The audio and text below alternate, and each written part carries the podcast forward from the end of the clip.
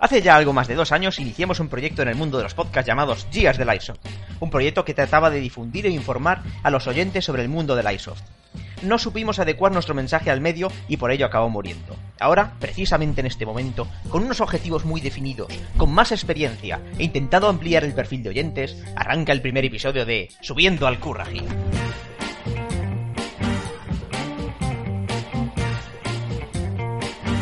Muy bienvenidos a este primer programa de Subiendo al Curraji, el podcast de los integrantes del comando Curraji, donde el ocio se da la mano con el mundo bélico de muy diferentes formas. En este primer episodio intentaremos establecer las guías de cómo serán los venideros. Unos programas que, ya lo aviso, tendrán una periodicidad un tanto especial, aproximadamente de unas 5 semanas. Hoy nos encontramos todos los miembros de este podcast dispuestos a a darlo todo, con los nervios a flor de piel, ansiosos de ver cómo sale este proyecto nuestro. Para empezar, tengo a mi derecha a Enric. Hola, muy buenas. Tengo enfrente a Cooking. Hola, muy buenas. A mi izquierda tengo a Pointer. El toque femenino. Y por último, yo mismo, Clapo, un servidor que intentará guiar este programa por unos senderos que sean del agrado de todo nuestro público. El objetivo que tenemos en nuestro nuevo podcast es el de crear un medio de expresión y de divulgación de nuestras aficiones. Digo de expresión porque intentaremos, mediante el mismo, transmitiros nuestras opiniones, así como nuestros conocimientos sobre el mundo lúdico bélico. Y también sería de divulgación porque juntos, nosotros cuatro con vosotros, aprenderemos cosas interesantes del mundo militar, con breves explicaciones de eventos, de personajes, equipo o conceptos en los que se impondrá la sencillez y la diversión sobre los datos técnicos o históricos más engorrosos. Los campos sobre los que nos moveremos serán de los más variados. Tocaremos desde luego el Airsoft, un tema que ahora mismo forma parte principal de nuestro ocio, aunque no por ello va a ser lo que más tiempo consuma en el programa. Eso ya lo intentamos en el anterior podcast y la verdad es que eh, acabamos volviendo a tocar reiteradamente los mismos temas. Así que le dedicaremos también al cine bélico de acción, a los juegos de mesa, a wargames esporádicamente. También habrá tiempo para los videojuegos y sobre todo para el mundo real, hablando de acontecimientos, personajes, equipamiento o estrategias, tal y como comentamos antes. Este primer programa tendrá una duración indeterminada, ya que se trata de una especie de experimento eh, de la capacidad de que tenemos de explayarnos, de enrollarnos hablando. Y a partir de, de este programa durarán unos, entre unos 60 y unos 90 minutos. Y ahora, sin más demora, vamos a hablar de las noticias. Noticias desde el frente. El día 26 de marzo ha- eh, EA ha presentado el nuevo Battlefield 4, un juego que yo mismo consideraba innecesario, ya que había transcurrido muy poco tiempo desde el último, pero después de, de haberlo visto, creo que estoy muy equivocado. Lo que han hecho es presentar un vídeo de 17 minutos de juego, en el que lo que más llama la atención son los gráficos de juego, unos gráficos tan increíbles que es lo mejor que se puede ver eh, en las consolas actuales, bueno, de hecho en las consolas de nueva generación. Bueno, no sé, ¿qué os aparece lo que hemos visto en el, en el, en el? Porque lo hemos visto ahora ah, hace dos horas. ¿Os ha gustado? A mí me parece que se, se ha cepillado a, la, a, la, a lo que han presentado Sony con la Play 4 de una manera espectacular. Hombre, gráficamente se ve bastante guapo y al menos ese es el modo historia. Faltará ver cómo se ocurran un poco en el tema multijugador. Sí, porque yo la verdad es que no, no jugué al, al, al Battlefield 3, no te lo voy a negar. Pero hay mucho cambio gráfico del modo historia al modo multijugador. Sí, bastante. ¿Sí? O sea, igual, si respetan el- lo que es el tráiler, sí que lo tiene. lo único malo, que no les dé por respetar... O sea, que luego bajen la calidad de imagen o no sé. Los cuatro detallitos estos que te hacen que lo que te acaban de vender es, es una pasada, a luego ser una, una porquería. Sí, es que... o más de lo mismo, vaya. Es que lo hemos visto y ya te digo, o sea, es, era realismo extremo. Hay que tener en cuenta que también estos trailers no se graban con las consolas convencionales, sino que se utilizan ordenadores pepinos que muy probablemente sean muy caros o casi imposibles de conseguir, porque se, se- se mandan a fabricar para desarrolladores de videojuegos. Y luego las caras que hemos visto que son tan reales, a ver que si no se quedan en las caras de pan que vemos en muchos juegos. A mí me gusta que hayan eliminado tanta gesticulación de la cara. Eso que normalmente vemos que mueven más músculos en la cara que un ser humano. Ah, lo que en La el verdad. vídeo, en el vídeo de presentación yo no entiendo por qué han puesto una canción de Bonnie Tyler. O sea, eh, para mí es lo anti. Era, era el toque, para mí fue el toque de, de Bad Company que, que le pusieron al juego. De, No sé. oh tío, no quiero morir escuchando esta, esta canción. Esta melodía. ¿Eh? Mm. no creo, no quiero morir con esta melodía. Bueno, eso, Claro, sí- que es lo eso triunfa bastante, ¿eh? Eso triunfa en Yarrow Wars, a ver, la Mad Wall Sí, fue, de hecho, para- y fue, y fue Sí. parodiada en, en el Bad Company 2, que cogieron y pusieron eh, Es verdad, la canción, campaña. el, el- el- uno de los protagonistas que iba andando iba catareando la canción. Joder, tío, apaga eso o algo así decía. Sí, sí, sí. No, gráficamente ya te digo que a mí me pareció increíble. A, Pero- mí, a mí lo que me gustó fue la, la equipación. Aparte Ya, ya. de lo gráfico, Salta, suéltalo, suéltalo. me no. encantaron pequeños detalles como la M4 que tenía miras oblicuas y que también De- se vio... Descríbelo para los que no, no hayan visto el vídeo, que, No, pueden imaginarse cómo, cómo va Tal cual, miras oblicuas. Tienes tu red dot, que es para un encare normal, y luego tienes las miras que ladeas ligeramente el arma, el arma y se puedes apuntar con las miras de toda la vida. Un detallito de calidad. Es una pequeña fricada que de aquí a nada empezarán a vender los chinos para Airsoft y para otros juegos. A y si empezarán a sacarle filón al tema, ¿eh? A ver si es verdad, a ver si es verdad. Pero bueno, aunque eh, gráficamente esté muy bien el juego. Oye, Bueno, y tiene otra mejora más que también quería comentar, que se me olvidaba, que es el de dar órdenes, bueno, sencillas órdenes a tus compañeros de equipo cuando estás jugando en el modo campaña. A ver cómo sale eso. A mí me gusta eh, personalmente. Me gusta que haya algún pelín de estrategia. Y que comunicaban los objetivos. Sí. Mm, Decía, es verdad, vosotros tenéis que atacar a aquel punto y te hacían fuego de cobertura, mientras tanto tú flanqueabas al, al enemigo y cogía y le, y le atacabas. Eso me gustó, me gustó. Me recuerda a otros juegos como por ejemplo el Ghost Recon, no el último que es un desastre, pero el anterior y, y la verdad, no sé, eso me gusta. Pero bueno, El detalle también de las destrucciones de las paredes, Oh. El Frostbite 3. ¿es, es el 3? Frostbite 3, vale, vale. Lo acabas de consultar de ahora, ahí, ahí. ¿Mm? El efecto de agua que se había Mm, comentado. Buah, el agua increíble. Y el, el agua y la luz. Sí. Jue- Juegan muy bien con ellos, pero es lo que siempre decimos. Son de esos pequeños detalles que luego prescinden cuando lo pasan a, a otros soportes Exacto. como consolas y... Sí, es verdad. no, pues ya sí. el propio PC, porque Sí. si no ya sabemos que con lo que te piden tendrías que comprarte un ordenador nuevo y chutarlo Mm. hasta las trancas y gastarte 3 o 4 mil euros. Mm. Para No, poder jugar decentemente. A mí me sorprendió cuando se lo comentaba a Clapo de, oh, pues mira, nuestro ordenador tirará con 12 gigas de RAM, pero la tarjeta gráfica... Tirará, tirará, pero tendrás que recortarla aquí, allí. Claro, y es una lástima, es una lástima. Pero es una manera de vender tarjetas gráficas. No venden ordenadores, pero gráficas sí. Para mí será un buen mes de compra de juegos. Entonces el Assassin's Creed y el, y el bueno, que este ya que tendría que haber salido, el Army of Two. Mm. El 2-3 está en el... Lo he visto en el MediaMarkt de, de la maquinista. Estaba allí para vender, que de hecho se lo pregunté, le digo, ¿pero ha salido ya?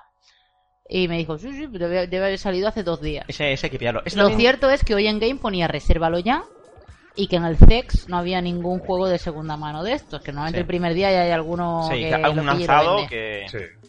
que ya se lo ha terminado. Ese también aprovecha bastante lo de flanquear, lo de uno ataca de frente y otro flanquea. Eso me recuerda mucho a. a Lights guion Paintball. Bueno, Sí, lo único que tus compañeros no te hacen ni caso. Pero por supuesto, dices, flanquea por allí, o fuego de cobertura. juego de cobertura, qué Sí. difícil es entender ese Sí, sí, concepto. no ¿eh? es tan difícil. Algún día lo explicaremos en un podcast. Sí, sí. A ver si queda claro de una vez. Sí. Eso y los walkies. Sí, pero los walkies siempre era lo que decíamos en el anterior podcast que íbamos Opiniones, a tratar opiniones. y nunca, nunca te acabamos tratando. Bueno, Bueno, para otro a- tema. aparte de, de- de que gráficamente y de que en estrategia puede ser que esté bastante el Battlefield, no vamos a negar que hoy en día es uno de los juegos bastante polémicos, sobre todo por los cheats o los chetos, como Cheto, quieran cheto llamarle. directamente. Yo no he tenido experiencia, no. Los tramposos. En todos Sí, los, los juegos, los tramposos. Los no, da igual el juego que sea, le llamamos como que son tramposos y arruinan cualquier juego. Punto. A ver, no los está. hay, más aún, es que si mal me equivoco, lo que me contaron, ya que está en hay canales de YouTube que tú puedes ver el cheat que te quieres descargar, lo que aporta. O sea, por ejemplo, hay unos que te disparan, no te quitan la vida del todo, entonces ya está. Tú lo ves donde te dispara, te lo cargas y ya está. Y Total, no te van a matar nunca. Y como, bueno, ¿qué son? Eh, parches que le meten al juego. Claro. Sí, son cracks. Son- bueno, tú, lo coges, lo copias, lo pegas y toma por saco. Tan sencillo como eso. Yo tengo O, una o pregunta. ¿eh? escribir en la consola, no sé qué. O sea, son tonterías de toda la vida. Como en la consola, aprieta triángulo, aprieta no sé qué, aprieta no sé cuánto. Pones la palabra no sé qué y tienes vidas infinitas. O sea, eso es lo mismo. Pero eso, Eso siempre ha habido y siempre habrá. pero eso con el paso del tiempo últimamente lo han ido quitando, lo de lo de los trucos que, seamos sinceros, lo hacían los propios desarrolladores para... para, hacer un poco más ameno el juego, más Sí. divertido. Pero eso con el paso del tiempo ya se, se quitó, porque como están las guías Sí, pero bueno. y, y todo el mundo Sí, ya pero no es lo mismo una guía en un juego online que te estás enfrentando a uno en, en teoría Ahora, en igualdad de condiciones. Ya, pero yo me, me refería más bien a la, ine- a la inexistencia de, de eso que dices tú, que existen algunos juegos, pero online de momento ya lo intentan quitar quitar siempre. Sí, pero es que eso antes, antiguamente era más divertido porque te lo daban, no sé, pues mira, no te has conseguido nunca acabar el juego, estás hasta en narices. Pues mira, te lo ponías y acabas el juego, no hacías daño a nadie. No, es verdad. Pero tú, claro, tú en el Battlefield 3, me cojo, miro, hostia, mira, ¿cómo camuflarme?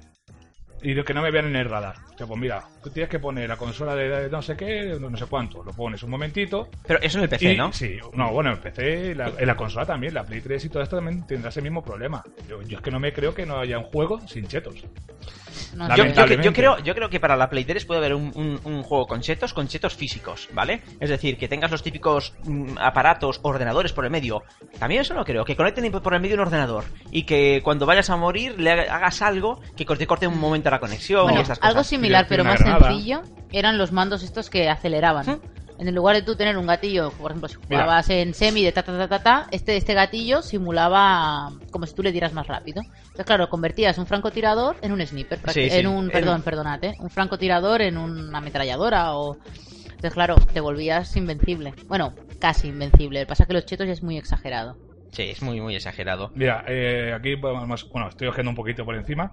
Aquí pone que nada más salir del juego, el Battlefield 3, Sí. ya apareció un primer glitch, le llaman. Sí, glitch son eh, errores de programación que se pueden aprovechar para... Para mejor, para, para, para tú poder ganar, ¿no? Correcto. Uno de los primeros a aparecer ha sido relacionado con invencibilidad del usuario en las partidas multi- multijugador en línea. O sea, invencibilidad. Venga. Dice, ya está corriente, saca parche, y luego van a sacar, saca parche, y luego van a sacar. Pero eso es culpa de EA directamente, que lo permite. Un N- N4G. El glitch ha sido descubierto de forma accidental. Imagínate, se han dado cuenta por casualidad. Venga, Porque ya, hombre. porque, porque ya era E exagerado. invencibilidad. Eh, venga. la casualidad no es porque ya era exagerado.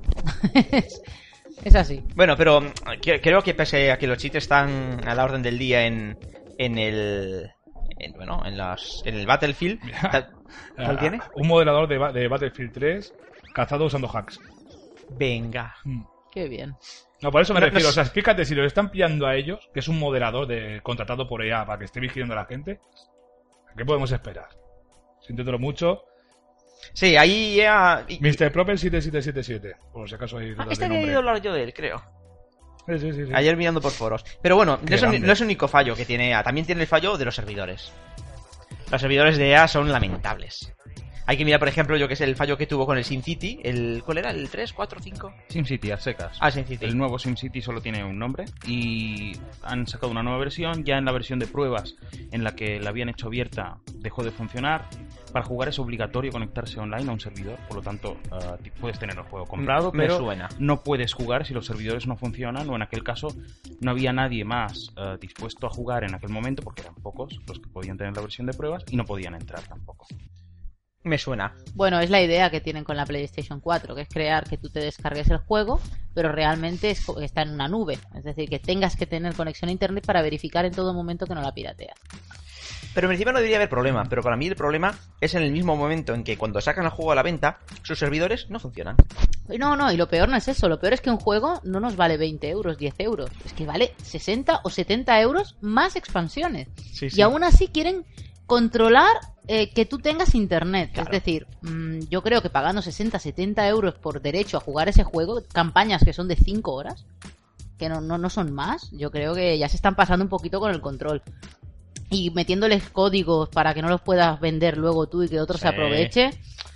Eso, eso es, otra. excesivo. Eso es otra. No, EA, EA está haciendo las cosas muy mal. Además, pienso una cosa: si no vas a tener listos los servidores para un día en particular, retrasa el juego. Pero no obligues a la gente a comprar el juego antes si no va a poder jugar. Es... Y además dicen, es que no teníamos previsión de que tanta gente lo fuera a comprar. Para, para, para. Si lo sacas a la venta, Espera, estamos hablando de una franquicia que lleva la tercera edici- edición, ¿eh? los Sims, tercera. No, no, no, Sims no, estaba hablando del Battlefield. El ba- digo. tercera Battlefield. No, yo- Battle- de- de- bueno, más, ocho, es verdad, es verdad, 8, 9, que está el O Battle, sea, hay un montón. no se salva ni una ni otra. Ni una ni otra, sí, olvidaros. Es, es... No, no, es, No, es curioso. de lo peor, de lo peor. Y hay uno, hay uno de los chetos que es el aimbot. Lo único que tienes que dedicarte es a caminar y disparar.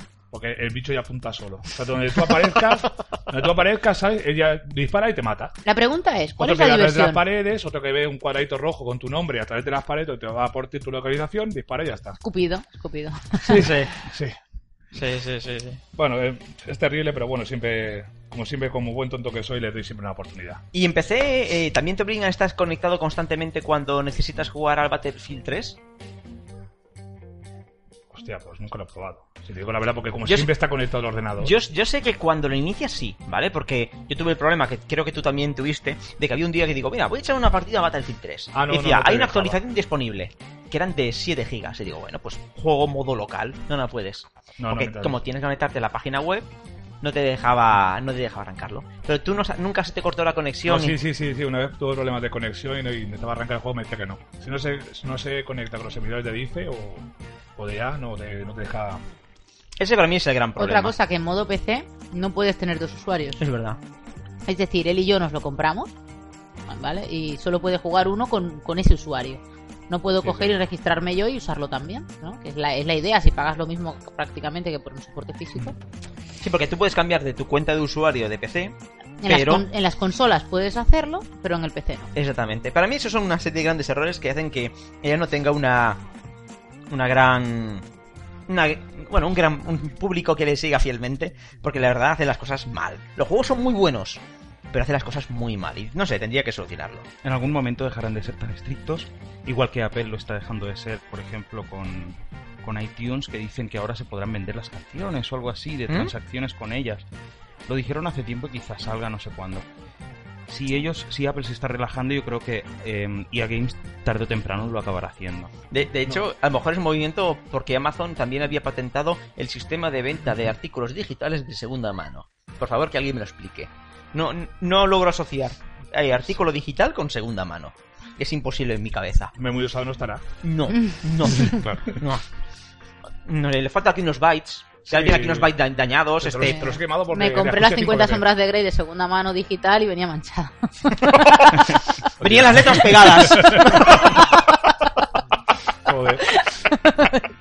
ya lo hemos oído, ya lo Bueno. hemos oído. Me lo han enviado en un RAR, tú. Bueno, ¿qué más vamos a comentar? Vamos a hablar un poquito de las baterías lipo también.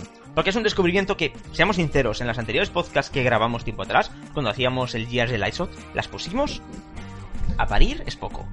Hmm, Es sí, poco. Es verdad, ¿eh? Y yo, yo la que más, porque era la que lo preparaba. Y la verdad es que las hemos estado probando y, y se ha notado una mejora muy muy sustancial a la, a la hora de jugar.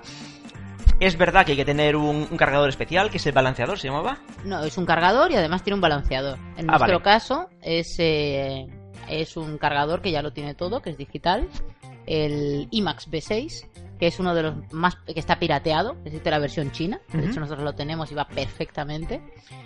Y bueno, es necesario tener mucho cuidado con esas baterías. Bueno, y tener cuidado, no mucho, ¿vale? Las habían, si miras por internet, las demonizan mucho, que pueden explotar. Evidentemente, si tienen un cortocircuito, se hinchan y pueden llegar a explotar si no las desconectas en ese momento o provocar un incendio. Pero bueno, eh, asumiendo ese pequeño riesgo y viendo que cada vez son más utilizadas, mm, me decidí a meterla en, en la réplica. Sí, porque, pero antes de pasar a la lipo, Ah, sí, probé la Life. que lo habías, eso Oh. sí que lo habías comentado en el... La Life increíble, increíble. De hecho, todavía sigue funcionando. Eh, es mucho mejor, en mi opinión, que la Lipo. Eh, se desca- puedes descargarla al máximo, es decir, a cero, que no pasa nada, no se estropea, no se daña. Tiene más de 2000 ciclos de, de carga. ¿Cuántas tiene una...? Una lipo, por lo que leí por internet, unas 300 y pico. Que no quiere decir que la gente no pueda usarla más, pero yo calculé y dije, bueno, esto es un año de vida. si, si cargara cada día la batería, ¿eh? es, es mucho igualmente para una batería. Eh, no explotan, no tienen ningún riesgo, pesan ligeramente más que la lipo, ligeramente porque en comparación con las níquel metal que teníamos, no pesan nada. Eh, pero cuando me la compré hace un año, curiosamente me costó 27 euros la batería Sí. de 1500 miliamperios. Al volver al Airsoft, fui a comprarme baterías Life porque estaba, estaba muy contenta y se han disparado los precios a más de 40. Entre 40 y 50 euros. Ese Digo, más, bueno, Sí, casi sí, sí, duplicado. y el mismo modelo. Es decir, es o ha subido el precio de alguno de los componentes o no, no lo entiendo. La demanda. Sí, probablemente. Ahora lipos hay en todas partes y en cambio la lipo era valía 30, 40 euros. Ahora vale 18 euros, compro una buena y pequeña. Entonces me pasé a la lipo por coste, porque evidentemente no voy a pagar 40, 50 euros. Me sale más barato comprar una fiambrera donde meterlo por si revienta. Es verdad, el chino, fiambrera Sí. de metal, son muy buenas. Sí, no, y le pones unos conectores que tires y se desconecten con los TEDIN y ya está. Bueno, el otro día yo estuve viendo un tío que la de supervivencia, tal y cual, iba a una radio, sacó una lipo, el, tío único cogió el cuchillo, lo La- clavó, si lo la abrió, lo tiró y prendió fuego. Si la perforas, prende Ah, fuego. Vale, sí, o vale. sea que no, no es. Mm. no, O sea, que- lo- lo no es nuclear, me refiero. No, No, no, no, no, no, no, no, no. No, que me refiero que no, que no, no, pa, no, no, que el tío cogió con toda la frialdad. O sea, desmontó, la El tema es pinchó, que la arde. bajó, la dobló por la mitad tranquilamente la dejó y saltó una llama. Y lo utilizó para prender fuego. Sí. Es que las que revientan son las que vienen protegidas para radiocontrol de metal. Claro, que es el metal, claro, si se hincha y, y no puede, no tiene por dónde sacar la tensión, repeta. Entonces, en internet verás esas, verás las que, las que revientan. Que si se te pone a quemarse dentro de la réplica, ya la puedes tirar a Claro, la esa de una radio sería pequeña, sería de 3,7 voltios, que es una, Sí. una celda que es pequeñita, pero las de Airsoft son de, de 3, de 2 y 3, de 7,4, que esas no tienen casi peligro, y las de 11,1, que esas son peligrosas para la réplica, por la cadencia, y luego porque digamos que es más explosiva que el resto, cuantas más células, pues más tiene. El gear, eh, o sea, lo que es el gearbox y todo eso no lo castiga mucho la, al tener tanta A ver, cadencia o ganar tanta Eh, cadencia. en teoría, mira, una réplica normal ronda las 10 bolas por segundo, por lo que he estado mirando. Y la de la lipo, ahora mismo puede rondar, pasarse, pasar al doble, entre 20 y 25 bolas por segundo, que es una burrada. Muchísimo. Estuve mirando datos de la M4 real y la real lanza 10 bolas por segundo. Hay que tener en cuenta que la real atraviesa un arbusto, lo que siempre decimos, y la otra no. Lo que quiere decir que con la lipo tienes más posibilidades de victoria en el airsoft que con la otra. El tema es el MOSFET. Que el MOSFET le tienes que poner, mínimo yo recomiendo uno doble. Porque tenía uno simple y se chamuscó. Y se chamusca porque no, no lo aguanta. Luego estoy utilizando el MOSFET eh, abocado, que se llama. Si buscáis en internet, digo, es muy difícil, en tiendas españolas no lo vais a encontrar. O está publicitado pero nunca lo tienen. Tenéis que poner en eBay eh, MOSFET abocado Airsoft y vos lo podréis comprar entre unos 40 y 60 euros, que es un MOSFET que se conecta directamente eh, al cableado de la réplica. En principio estuve leyendo opiniones en Airsoft Barcelona, Airsoft Madrid y lo ponían fatal, decían que eso quemaba el gatillo. Y bueno, la compré en 2011, que lo estuve mirando en donde lo compré en una tienda española, en la factura. Y a fecha de hoy, el otro día la tuve que abrir la réplica y no tiene ni chamusquina. Sí, sí, es que verdad. antes con la de 9,6 esta Sí, que usábamos metal, se chamuscaba y cada X tiempo había que limpiarlo. Pues estaba perfecto, es decir, que este mofe realmente funciona. O sea, cuando sale tanta bola seguida se lleva hasta chamusquina para adelante. Eh, se lo tira todo, lo tira, lo tira todo. Lo he echado para adelante. Todo, Todo para para adelante. adelante. Eso lo decía alguien, lo de todo para adelante. Sí, bueno. Mm, Lo bueno a mí lo que me gusta de la Life es que no tiene 11,1 voltios, pero es- tiene la de 9,9, que para mí es un voltio perfecto. Pues es una cantidad de bolas razonable, pero no es tanta como la Lipo, que la verdad es que hoy en, los, hoy en día en los campos oímos las, la- las réplicas con Lipo y un segundo de bolas de esa duele, ¿eh? Sí, sí, sí, sí. Eso sí, tengo que decir que mi número de, de impactos ha aumentado. Muchísimo. Eh, Muchísimo, porque ahora das a él y Es no hay duda. Se nota muchísimo la, la, la- la- La efectividad. Sí, la efectividad, justo. Porque claro, como lanzas muchas más bolas, las ramas, cualquier cosa, un desvío, ¿vale? Pues es... mm, Las ráfagas me- son mucho más cortas, es decir, haces Sí. un tra, ya está. Si, tienes la duda, pues montas un poquito más el gatillo. Siempre ve con cuidado de que de no coser al, al contrario de demasiadas Pero bolas. cuestión de FPS y todo no ha cambiado. ¿no? No, Eh, no. Bueno, eh, yo no sé si Yo cuando que- van tantas eh, una detrás de otra. En pre- aumenta la precisión, pero la no precisión y el alcance. Un pelín, pero un pelín. El otro día estuvimos haciendo Enrique eh, y yo, Yo creo que es porque recibe menos frenada, es decir, la bola que va adelante es la que rompe el viento y la que va detrás se aprovecha del rebufo.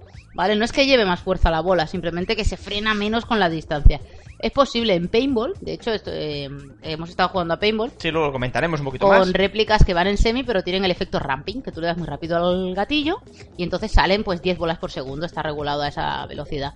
Y existe el efecto rebufo, por lo tanto, técnicamente si existe en paintball Y todo el mundo lo busca. y todo el mundo busca el rebufo porque aumenta la precisión y aumenta el alcance. Sí, las dos cosas. Eh, bueno, el MOSFET este ha ido muy bien, no ha reventado porque jugamos muchísimo en semi. El- lo, bueno de estas baterías modernas, tanto LiPo como LiFe, es que como tienen una alta capacidad de descarga, el gatillo es mucho más rápido, tiene una respuesta muy buena, que antes solo se veía en la sistema o Celsius, que te venían y te decían, mira mi gatillo, y tu. Pues ahora con tu Gearbox normal de toda la vida y con una lipo, puedes tener un semi muy decente. Muy decente y yo que me quería pillar una sistema, que es la mejor réplica que hay, no hay duda. eh, he decidido que, bueno, para, para un juego gastarme 1200 euros, de momento puedo cambiar de opinión. No, no es necesario. es El la- semi, el semi, sinceramente, se nota, eh, se nota muchísimo. El semi es muy muchísimo importante, muy importante. Lo, lo que mejora, porque Es que es, es tan rápido, o sea, es prácticamente le das al gatillo y ya, ya está disparando la bola. Eso se agradece muchísimo. Mm. Y cambia muchísimo el modo de juego. No sé, hasta el fuego, se puede hacer fuego de cobertura. Yo con la batería estándar que tenía es que no podía hacer fuego de cobertura porque era pa, pa, pa, pa. Ah, ñica, Sí, sí, de hecho es verdad, el Mm. ruido ni, el Se molesto oía ruido antes el motor, se oía antes el motor que, que Sí, la bola sí, a salir. Y lo más importante, sobre todo con el tema este de los MOSFETs, que yo he tenido muy malas experiencias, me he quemado muchos a lo largo de esto, de la ESO, es que el motor, si metéis, eh, sí que un motor, un muelle fuerte, poned un torque, por favor, que si metéis eh, un high speed, lo digo por, experiencia propia, vais a quemar todos los MOSFETs inevitablemente, porque la energía que va a pedir ese motor para poder mover el motor fuerte va a ser exagerada. Entonces no va a ser culpa de los MOSFETs, que hay gente que en internet pone que hay los MOSFETs es que ninguno dura, que todos son muy malos, y no voy a decir tacos. Y no, es que el motor no es el adecuado. Un motor torque para un muelle fuerte. Y de esa manera evitaremos que la batería se nos hinche, se nos caliente y que los MOSFETs peten. Y aparte de eso, creo que ya está todo de las lipo. Yo creo que Yo sí. me tiro por las LIFE, pero es cierto que es más comercial las lipos, son más baratas. Sale más a cuenta. Eh, por el precio de dos lipos tienes una LIFE y son más fáciles de conseguir. Yo tiraría por lipo. Sí, yo, yo creo que sí. Además, eh, bueno, no está mal un poquito de exceso Mm. en. Las tiendas nacionales están trayendo ya el IMAX B6, el cargador, muy bien de precio. El otro día vi uno, lo vi por Facebook, una de las tiendas que estoy registrada, ¿De las tantas? de las tiendas? tantas, y por unos 40 euros, que es un precio casi el mismo que tiene en eBay, comprar esos cargadores a Hong Kong, ya te lo puedes comprar. Es que interesa, porque además tienen menos ciclos de carga, por lo tanto, se van gastando, Sí. y la gente, pues si tiene un buen cargador, se lanzará. Pero bueno, sinceramente, ahora relación, de- de- volviendo a las baterías, relación calidad de precio entre las LiPo y las eh, LIFE prácticamente está por ahí. O sea, porque las LIFE aguantan más, tienen un voltaje más razonable, El problema pero es que- valen el doble. O sea, claro, que no, la está li- bien. está además bien. la lipo no se puede descargar del todo, no puede tener menos de 3 voltios, Es me verdad. parece que es, porque es que si no se, se, se estropea, se estropea y una celda se, se, se va Sí, a pique. de hecho, encontramos a, a gente de que comentaba de que se le estaban estropeando todas las, las lipo y es porque jugaba hasta el final. Hasta que no para de no, no disparar. tenía ningún avisador. Normalmente yo lo que hago es que cuando ya empieza a caerme un poco la cadencia, ya digo, ya está. Paramos, Piensa que el fuera. avisador vale nada, vale 5 euros en cualquier Sí. sitio y lo cambias de batería en batería con uno que tengas. Sí, sí, sí, es que es, es muy práctico, merece la pena y es muy Pero muy yo barato. sigo diciendo que la Life no necesita eso, que tira hasta el final, tiene más, me- la se pueden conseguir con más bastantes miliamperios. Pero, pero, pero, eh, si tengo que ir a una tienda y comprar, compro una lipo, que es más barato y tira muy bien. Bueno, pues dejemos un poquito ya al margen lo de las, lo de las baterías, que ya hemos tratado más o menos bien. Y si queréis vamos a tratar, bueno, una cosa muy relacionada y que eso será muy breve, que será la nueva marca que de, de réplicas, bueno, nueva no, ya lleva, Lleva un tiempo, lleva mucho tiempo. ¿Vale? Que, que la hemos medio estrenado gracias a una réplica que le hemos ahí regalado al Enrique, su, su cumpleaños ya de 20 Veinte. años, 20 años, lo sabíamos todos, no hay ningún problema. Y, y nada, pues... Pues nada, tiene una nueva réplica que es una M4, le, le gustan las cosas grandes. No Eh, es, no es- no es- Evolution Airsoft. Evolution Airsoft. Una, una marca que, que, bueno, que parece que, que está llegando, está llegando con fuerza porque, porque tiene cosas bastante interesantes. Hombre, ahora es que se puede evaluar, ¿eh? Al principio, la verdad es que yo era una marca que no conocía y estaba un poquito reticente hasta que no te la recomiendan. Pero parece ser que está muy bien. De hecho, el- los colegas de una tienda nos la recomendaron. Yo le iba a regalar una Classic Army, que de hecho cuesta 100 euros más. Sí, sí, sí, sí. Pero los mismos de la tienda me dijeron, mira, como somos clientes de confianza y vamos tiempo Sí, comprándoles sí. réplicas, Sherman, la de toda la vida. eh, pues me recomendaron esa, que era más barata. Curioso, acaba de Cookie de buscar Evolution eh, Airsoft en Google y lo primero que le Ah, sale pues es mira, podrás leer las Le características. sale la página de Sherman lo primero. Pues eh, dicen que muy bien, que han vendido más de 500, solo le han salido muy dos o tres que tenían que el semi se enganchaba, pero eso lo arreglaron un momento, se la cambiaron y ya está. Y bueno, eh, por lo que he visto de características, yo que estoy acostumbrada a ver réplicas de esta, pues está muy bien, todo reforzado. mm, veo que tiene... No, no, Cooking, eh, Cooking ahora os lo dirá. Me gustó mucho los acabados de los plásticos y del metal de la réplica, el peso que tiene. Eh, comparado con mi Classic Army, yo si me tuviera que volver a comprar otra, igual me compro la Evolution. Si ves algo interesante, Cookie en la página web, que veo Ay. que estás observándola, no... Sí, no, no, no, hay cosas muy chulas. Los rodamientos son de rodamiento bola 7 milímetros, Los piñones son de acero. O sea, los piñones del torque son de Sí. acero. Ah, de hecho Está es que bien. te viene... el- Pistón, pistón y cabeza reforzado. Uf. O sea, bueno, Hmm, Cañón de una pieza, que ahí pone Sí. que pone otras réplicas no son de una pieza. Eso no es verdad. metálico, cuerpo mayoría- metálico con logo real. El bot catch funcional no sé lo que es. Eso quiere decir que cuando tiras, eh, lo tiene también la clásica, si tiras para atrás la palanca para abrir el hop-up, te retiene la ventanilla para que puedas regular el hop-up, y el ball catch lo que hace es que se activa. Y entonces tú, cuando coges y lo aprietas, pues se baja la ventanilla y queda súper chulo. Sí. No es que sea funcional. Realmente, en la vida real, eso solo sirve para que el cargador de verdad te queda sin munición, y cuando metes el cargador te mete la primera bala. Pero aquí lo que tenemos es para regular el hop-up. Pues el guardamanos de fibra de carbono con interior metálico. Sí, el guardamanos es una culata y pasada, ¿eh? bocacha en el mismo color que la más real. Cargado de 300. Bueno, sí. Más o menos lo que ya había explicado. No, no, está, está muy Muelle- bien. Muelle irregular con recubrimiento especial. Eh, sí, es el asimétrico, los muelles asimétricos. Eh, el, el helicoidal. Eh, sí, se llaman así, son los asimétricos. El- la mayoría de réplicas, o casi todas, eh, de gama media, los tienen simétricos. En la misma Classic Army lo trae simétrico. Y tengo que decir que le he pasado crono ya y da 320. Eso es fantástico. Que es un puntazo. 320, No tienes que 323. tocarla, claro. No. Nada. No, y también eso de pistón reforzado y la cabeza, y la cabeza de pistón vacuum. No, está guay. Mm, No, no, la verdad No, es que lo verdad. vi y está muy y bien. lo- a mí una cosa que me ha llamado la atención bastante es que cuando coges y abres la caja, te ves ahí una hoja donde dicen los puentos de... de... ¿Qué es eso? que La ahí? Vietnam. Ah, sí, Oh. está agotada, está agotada. Ya, ya. Eh, Pues sí, los puntos de revisión importantes que tienen. Y te ponen, por ejemplo... son 18 puntos de calidad. Sí, de calidad, correcto. Y te va poniendo todos los que van pasando. Este, el otro, tal. Está, está muy bien. Son detalles, son detallitos que lo hacen bastante, bastante interesante. Y además tiene un precio muy bueno. Pero bueno, la probarás mañana, Enrique. Sí. Mm, De Mañana- aquí, de mañana aquí ya a cinco semanas hablaremos. Si ha reventado, la pondremos fatal. Estaba el manual también muy completo. Es verdad, el manual, es verdad, el manual. Tiene un manual de verdad. Y en castellano. En castellano. En castellano, que eso ya es todo un lujo. No está en chino ahí con dibujitos manga. Todos felices. Mientras manipulan ni- Y el armas. pobre niño que le han, se ha disparado solo al ojito. Eh, exactamente, el ojo escocido pero sonriendo, ¿no? Y con los ojitos manga. ¡Ah! Y un dibujito manga del, del ojo irritado. Mira, que veo, lo de tablet reforzado, eso sí que está bien. ¿Mm? No, no, Porque es que normalmente es de Plasticurri y luego a la hora de montar. Mi Classic Army es de es Plastic Curry. Plasticurri. ¿Y por qué? Porque mi Classic Army eh, valía 2.80 o así, es la M4 como la suya. La de Clapo, que es una Navy Seal, eh, modelo Navy Seal, es, vale un poco más cara. Y todo su interior es reforzado, desde el pistón hasta la cabeza que es de aluminio, el tapet plate, genial, la abres y dices, esto es una Classic Army. Pero la mía la abres y el cilindro resulta que eh, es un modelo CQB, por lo tanto es para... La mía es una carabina, necesitaría un cilindro mejor. Eh, la cabeza es de... no es de aluminio, es de las de silicona de Classic Army, que me, me rompió donde va el rodamiento, pero bueno, no pasa nada, lo cambiamos. Y bueno, cuatro tonterías que no me, por dentro no me acabaron de convencer mucho. Es, tengo que decir, los engranajes sí que son muy buenos, porque lo han aguantado todo. Lo han aguantado todo tipo de baterías, todo tipo de pruebas. Cero problemas. Y, ¿Y el el hop-up es de cámara metálica. ¿Y el sonido de esta réplica, la nueva, qué tal? Suena le hemos oído un poco en vacío, pero Es hasta que que, no. hasta bueno, que mañana no la probemos, no. No se puede comparar. No se puede comparar, ¿no? Mañana, mañana ya sabremos el todo. Mañana va a ser la prueba de fuego. Bueno, será tiro a tiro, no será ráfaga. Eh. Aunque me supongo que cogerás, que cuando termine la partida, cogerás y te desquitarás metiendo una buena ráfaga. Eso No. hay que hacerlo.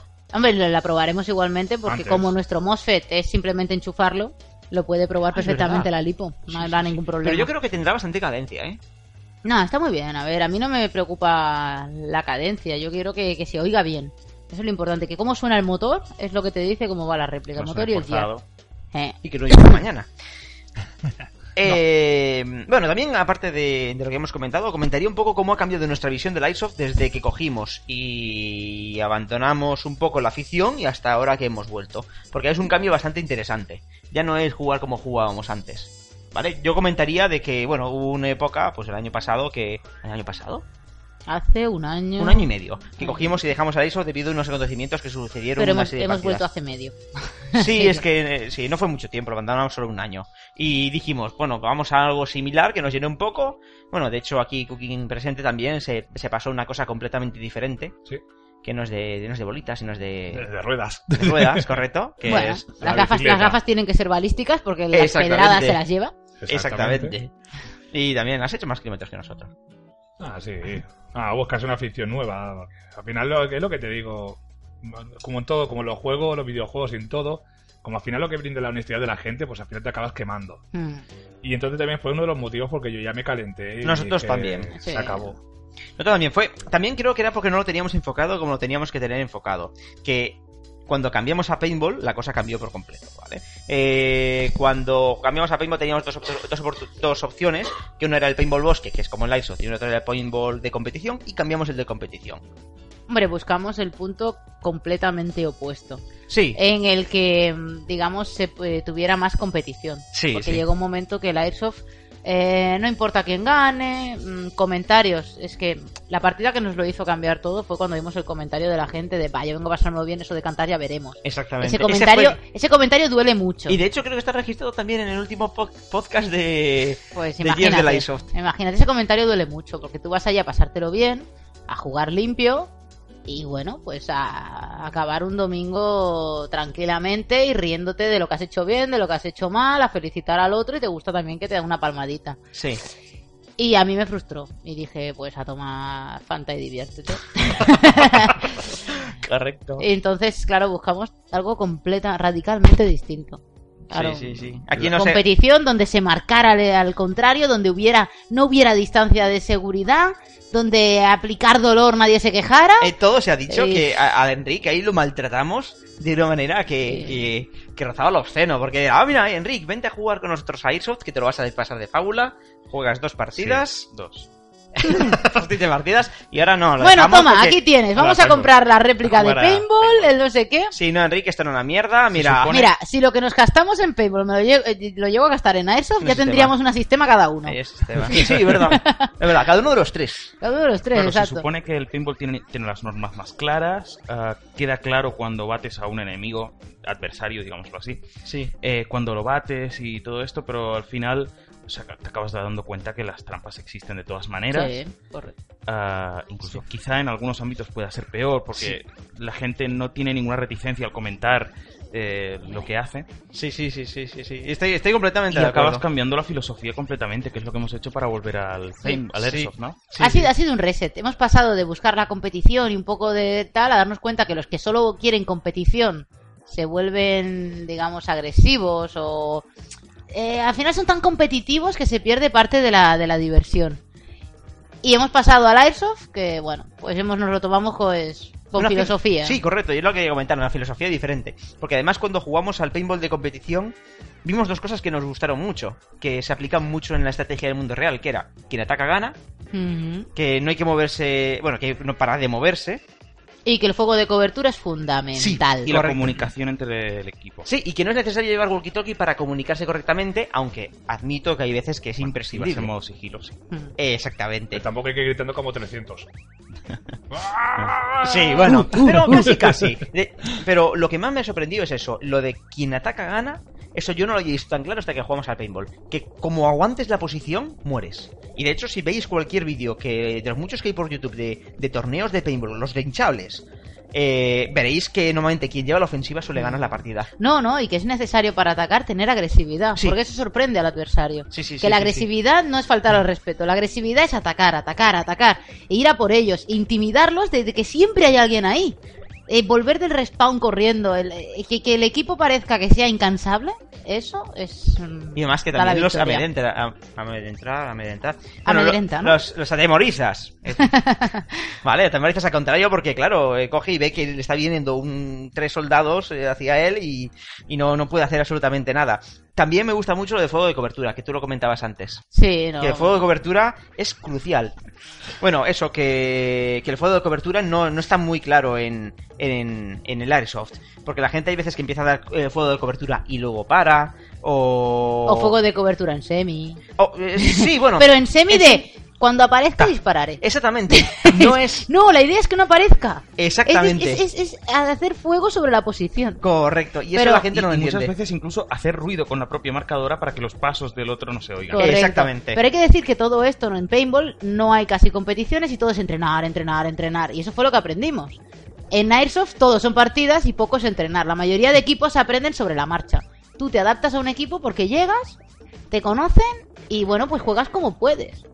Realmente no hay un entrenamiento. Claro, estas cosas, eh, si se entrenaran o alguien te lo explicara o te dieran un curso que no fuera ir a hacer rappel, porque eso no es práctico, pues eh, yo creo que mejoraría mucho y subiría mucho el nivel. Sí, porque de hecho cuando nosotros entrenábamos a paintball, ¿qué entrenábamos? La puntería, el movernos, el comunicar. El sliding, Bueno, el, el, sliding, snapshot. el sliding- bueno, el sliding era cuando vas El corriendo de cobertura a cobertura, es coger y lanzarte resbalillo. Eso no es necesario realmente No. de cara a. Pero estoy de acuerdo que el snapshot sí que es muy, muy Otro día interesante. lo explicaremos. Eso lo explicaremos algún día. Sacamos también la reducción de silueta, que es Eso sí, importante, sí, pero eso sí. en paintball es, es mucho más importante, se le da más relevancia. Sí, Mm. correcto. Y de hecho, por eso aprendemos a cambiar, aprendimos a A cambiar ver, de la- lado la réplica. No, y adaptarte a tu cobertura. Sí, sí, que es muy sí, sí. importante adaptarle tu posición corporal a la cobertura. No siempre tiene la misma forma. Y luego una no cosa... asomar los codos. cambiar de cobertura constantemente cobertura. para no aparecer por el mismo lado. Es verdad, es verdad. Es que, es, es que son una serie de cosas que yo creo que son fundamentales. Yo os recomiendo Dinamismo, que miréis eh, tips de paintball, que diréis, esto no se parece.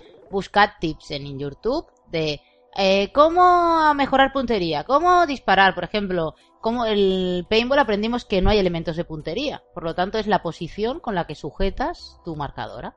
Tal y como la sujetas, tienes que aprender que eso tiene que ir más o menos encarado a donde, va, a donde vas a disparar. Todo eso son entrenamientos, son que os fijéis cuando estéis en las partidas. No sé, creo que nosotros tampoco somos cracks del tema. No, Eso no, no, para solo, nada. Solo hemos jugado un Sí, año. Y jugamos un torneo Pero- y nos humillaron vilmente. Sí, Sí. pero no pero la verdad que va bien. Bueno. te quedas con esos pequeños detalles y tal y hostia, te diviertes. Te Sí, diviertes porque te sientes un poquito, un poquito más soldado, aunque no, te- no tenga nada que ver. Y eso sí, las victorias saben a gloria. Sí, un eliminado sabe, sabe bien, sabe bien. Sí, a mí eso me, eso fue lo que más me gustaba. También yo quería comentar, aparte, esto ya no tiene nada que ver con el paintball ni nada, es que también, eh, bueno, un poquito, es que después de, de este tiempo nos da la sensación de que la estructura de escuadra es mucho más adecuada para crear un grupo de amigos que juegan a Airsoft que crear un grupo más grande. Hmm. Eso yo creo que es un, es un poco más razonable. Hombre, y es importante estar familiarizado Es un punto de vista, juegas. todo, todo se ha dicho, ¿eh? Que el problema también que tiene el tener un grupo grande es que tú, pues, ah, pues mira, me he mirado estos tips y voy a practicar esto, o debemos flanquear. Pero si la persona con la que vas a jugar luego no juega nunca, intentas, tienes que ya empezar por explicárselo. Segundo, que lo intente hacer. Eh, es complicado. Es complicado. Además, en los entrenamientos, en un grupo pequeño, se pueden aprender técnicas colectivas como, por ejemplo, el ataque. Eh, uno se va por la izquierda, Sí, puedes abrirte. si nos encontramos hacer cosas estas- simular distintas. situaciones. Y nos conocemos. Y nos Exacto. conocemos y sabemos eh, cómo jugamos cada uno de nosotros. Hmm. Y digo, bueno, pues, por ejemplo, Pointer va un poco más a lo loco. Y se va a lanzar a la muerte sin ningún tipo de Sí, reparo. y volveré de respawn corriendo. Eh, exactamente. Eh, Clapo vamos a dejarlo atrás porque tiende a hablar demasiado en el campo de batalla y a gritar. Es verdad. Es verdad, no lo voy a negar. ¿Vale? Eh, yo qué sé. A otro ti- tiende a ser más estático, lo que sea. Entonces, claro, en función de eso, como nos conocemos, somos más efectivos jugando. Aparte, aparte, eh, también creemos que es mejor tener escuadras porque, a fin de cuentas, cuando jugamos una partida y ahora y se crean dos bandos, cada bando está formado por grupos diferentes. Son gente que no se conoce y tienen que estar obligados a trabajar juntos. Entonces, por ese lado, también, ¿no? Sí, sí. De hecho, todo lo contrario son los grandes equipos que se forman en las grandes partidas, que a veces se desorganizan y pueden haber pequeños problemas de, de que todo el mundo se va por un lado y descuidan otro. Y Sí, eso es verdad, eso sí que es verdad. Mm. Porque Es a todo veces. lo contrario. Tienes razón, ahí sí que tienes razón, porque es verdad, si, si es un grupo muy grande, No, se y, puede- no, y además que en un grupo pequeño también hay más control. Es decir, si sois un grupo pequeño os conocéis y si alguien se equivoca se lo dice. Ahora, si sois un grupo de 60, tú no sabes el 58 que entró, si ese tío de verdad mm, es bueno o no. claro. Pues bueno, era básicamente comentar eso, como vemos ahora el juego y... Ah, y bueno, y luego también una cosa que en el equipamiento eh, nos gusta ir eh, de, de una manera que sea cómoda y al mismo tiempo que nos guste estéticamente. O sea, si yo tengo ganas de llevar una funda que emula la de la Segunda Guerra Mundial, la de caballería, como la que llevaba Patton, que es mi caso... A ver, ¿alguien te paga a ti por jugar? No, ¿verdad? No. La pagas tú la partida. Correcto. Pues ve como te dé la gana. Exactamente. Siempre se puede intentar llegar a un consenso de juego, venga, esta semana vamos a ir un poco más mil para hacer unas fotos más chulas. Y sobre todo- Eso, eso suele pasarme a mí. Y sobre todo hay que adecuarse las reglas que tenga la partida, eso desde luego. Claro, siempre. Pero por ejemplo, a mí, yo últimamente por- prefiero y- más jugar, jugar con high cap, por ejemplo. Por ejemplo, pero por ejemplo, por respeto al organizador, si vamos a una Milsim, siempre jugamos con Big. Siempre. Pues es así. Y- Yo creo que ante todo es divertirse, tener en cuenta que el que pagas eres tú. Es decir, que no, no, no- A mí no me gustaría ahora mismo que me impusieran nada. Porque nadie me va a pagar mi equipo. Si a mí me apetece ir con una chaqueta verde porque voy más chula que un 8, porque mis fotos van a quedar más super guays, Correcto. pues voy a ir así. Y si vais en modo Segunda Guerra Mundial y Cooking dice, pues yo voy en modo Pues yo os diré que no. Y ya está, arreglado el problema. pero da igual, iremos igualmente. Porque nos gusta. Ya está. Exactamente. Bueno, ¿qué más? Pues a ver, luego vamos a comentar eh, una película que hemos visto, ¿vale? Que la, de hecho acabamos de ver ahora mismo, que se llama Restrepo. Que aquí el bueno de Cooking pues dijo, bueno, voy a traerla para que le echéis un vistazo. Bueno, más que película es un documental, ¿vale? Que es del año 2010. Que, bueno, va de un, de un grupo de soldados que lo siguen durante 15 meses en la guerra de Afganistán. Y que están en un puesto avanzado llamado Restrepo en honor de un soldado que ha muerto. ¿Vale? Que cayó al principio de, de todo del documental. Y nada, con lo que viven allí. Se ven combates, eh, se ven lo que sufren. Eh, ¿Qué más se ve? Interrogatorios a la población. Sí, es verdad. Sí, sí, y nego- negociaciones. Es, como documental es bastante bueno. A mí me su, incluso su vida diaria cuando no hay combate. Sí. ah, Y como intentan un poco liberar el estrés. Es no, verdad. y se ven. A mí lo que más me gustó es que se omiten todas las fantasmadas que nos meten en las películas. De que el soldado sube corriendo la colina de 3 kilómetros arriba con 100 kilos a la espalda y llega enérgicamente y aún así apunta perfectamente. No. De hecho, nada más Ahí se los bajan pobres del, chavales sufren de y 18 nada y más se 19 bajan del helicóptero al empezar la película. Es que yo no puedo más. es que estoy reventado. Y es que esa es la verdad. Es Sí, que sí, no, no sí. pueden estar 6 horas corriendo con se toda esa diferencia tanto equipación. del Derso, por eso. Ya, no. No, bueno, no, no. bueno, salvo el. el, Las el- balas, las el- balas. No, el, el, el- el increíble este, el chaval que era grandullón. Oh, oh, que, Que el, cara cuadrada. El que tenía el M4 en la mano que parecía de juguete. yo, lo, yo, yo lo que flipé fue cuando vi que era el modelo que tengo yo, la carabina. Sí, sí, y sí. era, pero si no le sobresale de los hombros. Delgados. El hombre llevaba atravesado. Yo pienso que a ese tío lo llevan para cargar munición, como un mulo. Ese llévalo del capitán. Ese- que- no, ese tiene que llevarlo con la- una mini o algo así. Una, Tranquilamente. Sí, un bicharaco grande, ¿por qué va? La no, mochila pesaba cuatro veces él. Sí, O sí, no, no, M4. pero- Cuatro. Y la- sí, Una cada mano. Ese, ese, ese tío tendría que llevar una Vulcan. Eh, Tal cual. ¿Una? Una Vulcan. Ah, vale. Pero si, si tiene el tamaño de un Apache. Sí, sí, sí. Sí, sí, sí, sí. Bueno, ¿qué os ha parecido? ¿Recomendaríais la película Sí. a, a los eh, airsofters, a los seguidores del mundo bélico? Sí, sí, sí. sí. Sí. Sí, vale. Es que es más. También Está lo bien para recomendaría. desmitificarlo. Sí, sí, Mm, estoy... No, y también lo recomendaría a los grandes estrategas, a los que los juegos de tablero que a veces jugamos. Es que habla mucho de la estrategia, del La tema de la posición que toman, que al final solo- las incursiones que hacen para reducir al enemigo, la desmoralización de tropas. Habla muchísimo de eso, de ahora estamos con desmoralizados. la población y Exacto, la- las incursiones que hacen para que sus tro- su tropa, que está desmoralizada porque han fallecido muchos, digan, pues ahora tenéis vosotros que matar muchos de los enemigos para que ellos estén desmoralizados y vosotros os moralicéis. Sí, Son sí, esas es- tonterías que dices, hostia, pues es aplicación de sentido común. Sí, sí, sí, sí. Ah, no, a mí me... A mí me, me gustó bastante, es verdad, por Tiene eso. que estar chulo que saquen un juego de tablero como el del oso despierta, pero que sea en época moderna. Es eh, complicado. en mo- con montañas, colinas, dificultad de movimiento. Se podría sacar, pero es complicado, es complicado, porque, claro, lo que, lo que atrae a muchos, eh, de hecho, por eso se juega más a Segunda Guerra Mundial en, en juegos de tablero y estrategia que otro, que, un- que otro, en otra época, porque sea, había muchos movimientos de flanqueo, o sea, era muy estratégico todo. Lo otro es casi guerra de guerrillas, y la verdad es que no se representa nada bien, pero tampoco bueno, te voy a tienes negar razón. Aquí que- más que guerra de guerrillas era eh, fuego aéreo, fuego de. También, y era, hay unos enemigos en la montaña de enfrente que me están disparando. De hecho, estaba ahí el, el que iba disparando una bala cada X Ah, tiempo. el que se ve en los. Freddy. En los, en, Extras. en los extras. En los extras está, que comentan que hay un, hay un talibán o lo que sea, que está en la montaña de enfrente y le está disparando una bala, pues a lo mejor una vez al día. Y ya está, y no tiene ninguna puntería porque siempre falla, pero todo el mundo se cubre. Dicen que es ciego. Y dice, ¿por qué es ciego? Y dice, pues no nos da. Vale, pero. Pero bueno, es, es complicado representar eso en un juego de tablero.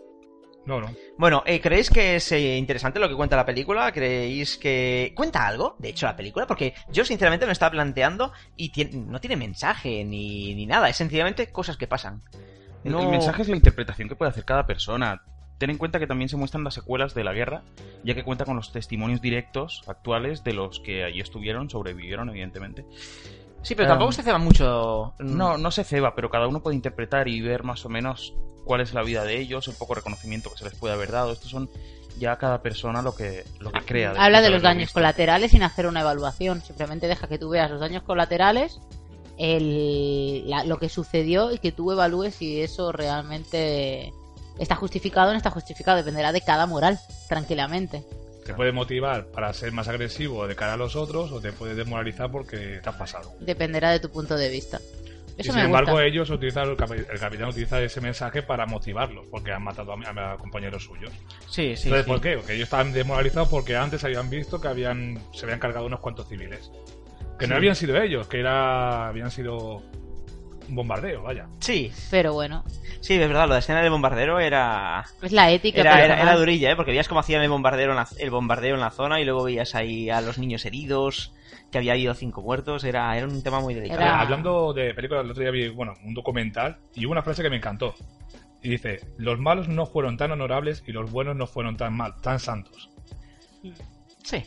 Eso vendría a ser de que, se como siempre se dice, que en una guerra no hay ni buenos ni malos, solo hay dos bandos. Esto explicaba en eso, de que resulta que yo creo que más o menos he visto el mismo hecho en, en, en esta parte de esta película. O sea, eh, lo que se refería es que a los alemanes, ¿vale? A los americanos, los motivan diciéndole, como te pillen los de las SS, te van a pegar un tiro porque no cogen prisioneros y te matan.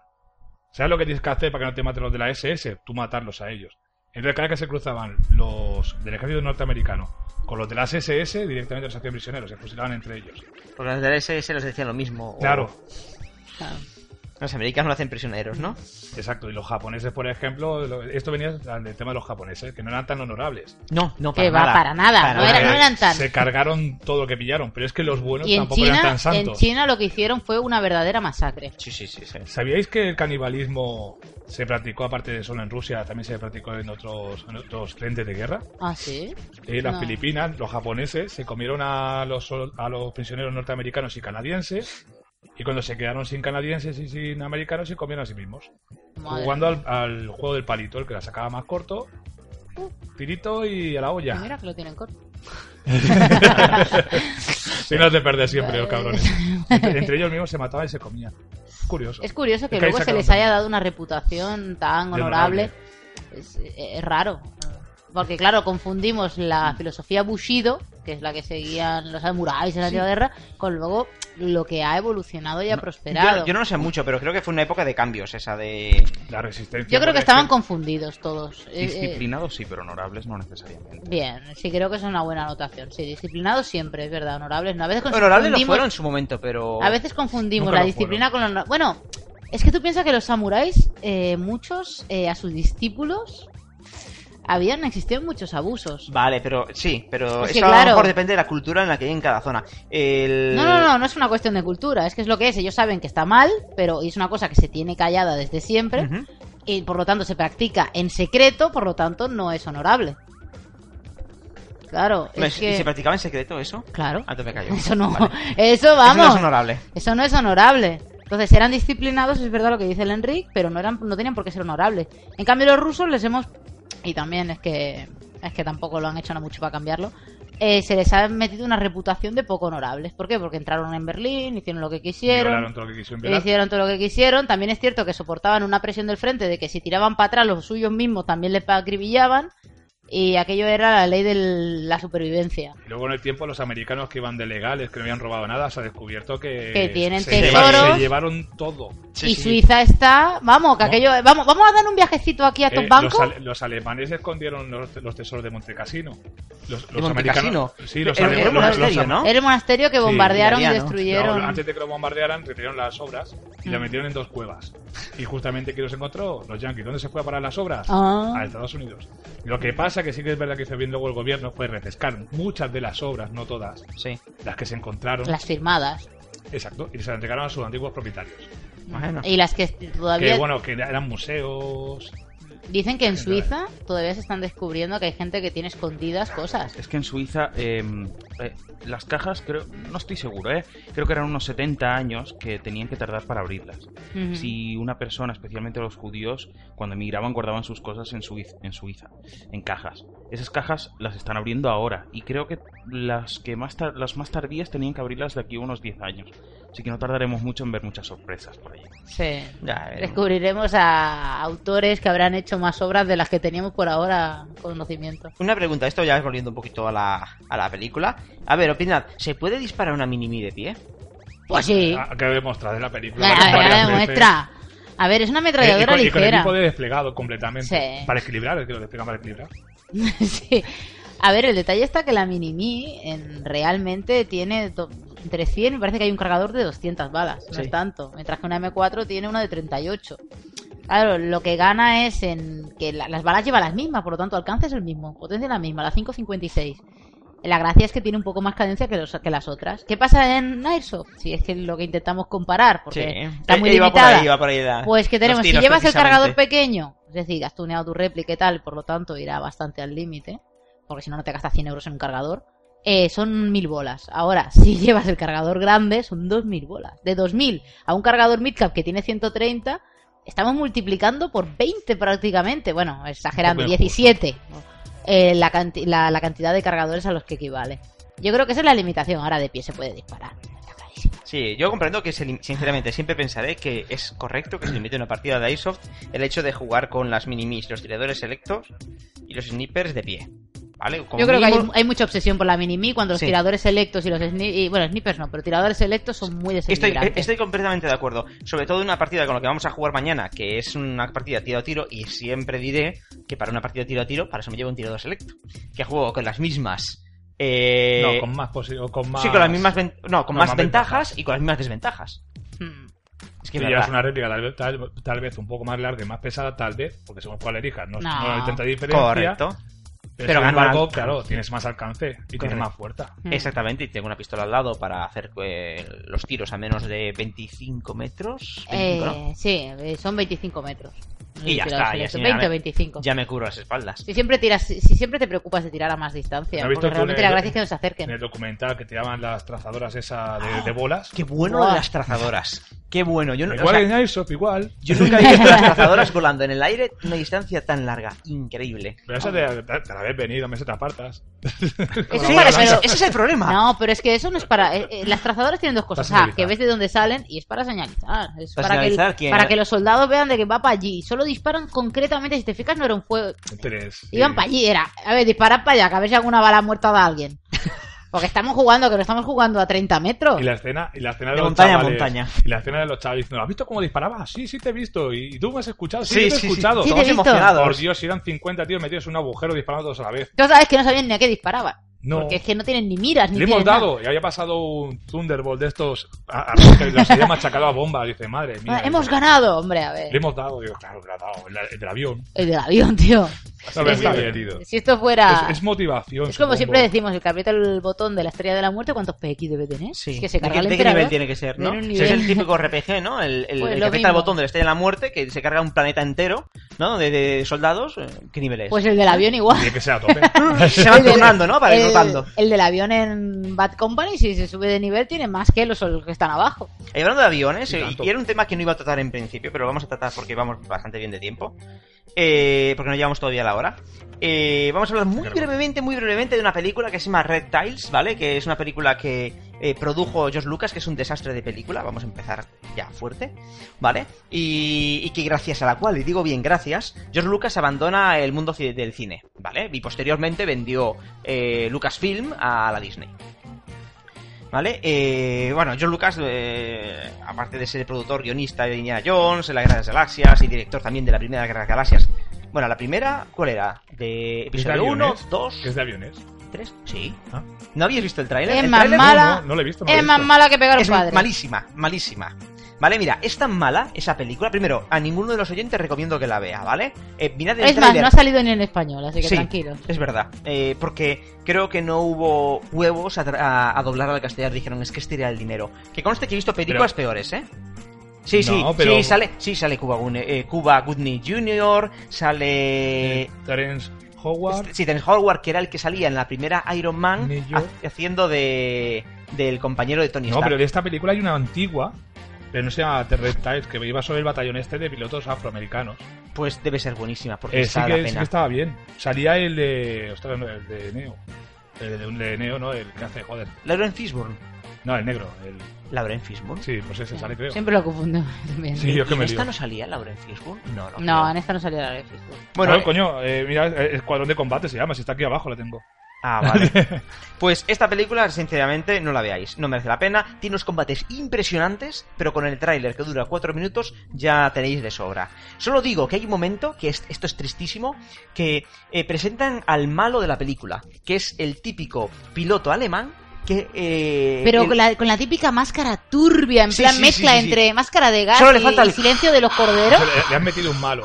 Vale. Sí, sí, sí, no, no, pero cogen y le dan un balazo que le deja una cicatriz en la cara. ¿Sabes la típica cicatriz que llevas en la cara para que sea reconocible como el malo de la película? Pues eso. Y se van enfrentando reiteradamente contra él. Vale, Muy este se llama, es- es- es- se llama Escuadrón de Combate 332. Es de los 95, ¿vale? Y esta lo único que se dedica es a enseñar lo que les cuesta a los pobres negritos o sea, pues, con- o sea, llegar hasta ser pilotos, porque claro, en aquella época Sí. Había no, voy- no había ni soldados. O sea, la eran discriminación se a la piñón. Pilotos era menos todavía. Entonces se En la marina sí que habían, ¿verdad? Que eran cocineros, Cocineros. y pelapatatas. Pero- que se veía en la de Pearl Harbor, que había uno que era cocinero Sí. que recibió una medalla por haber boxeadores, derribado- es Sí, que no sí, había sí, mucho sí. más. Y entonces esta gente, eh, a base de hacer las, o sea, los seguim- ¿cómo se llama? Joder. Los equipos, los escuadrones. No, sí, sí, pero sí, es un escuadrón de combate, pero Sí. lo que hacían eran, o sea, cuando ¿Escoltas? escolta, coño. Vale, igual que estos, vale. hacen de escolta de los, de los bombarderos hasta Berlín, hasta no sé dónde.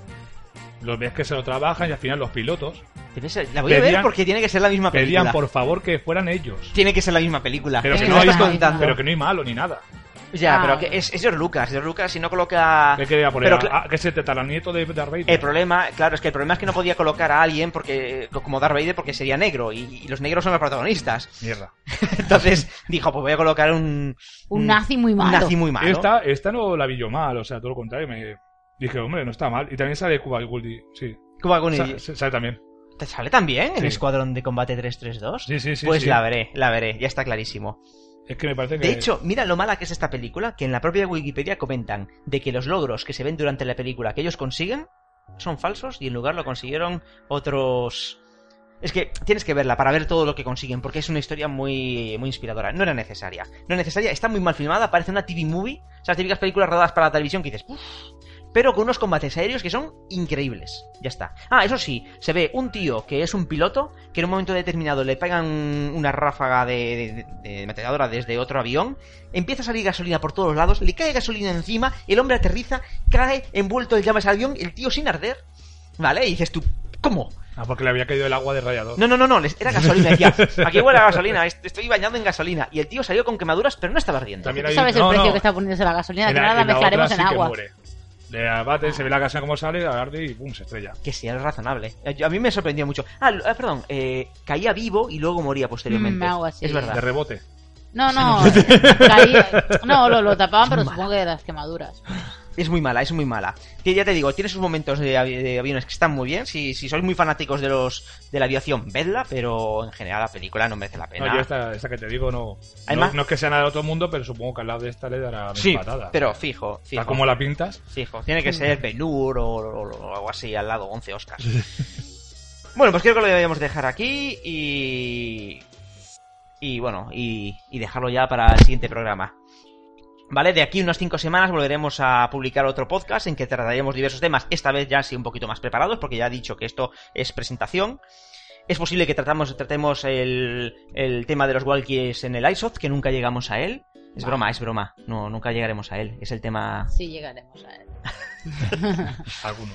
Bueno, y nada, pues nos vemos de aquí a 35 días. ¡Adiós! Adiós. Adiós.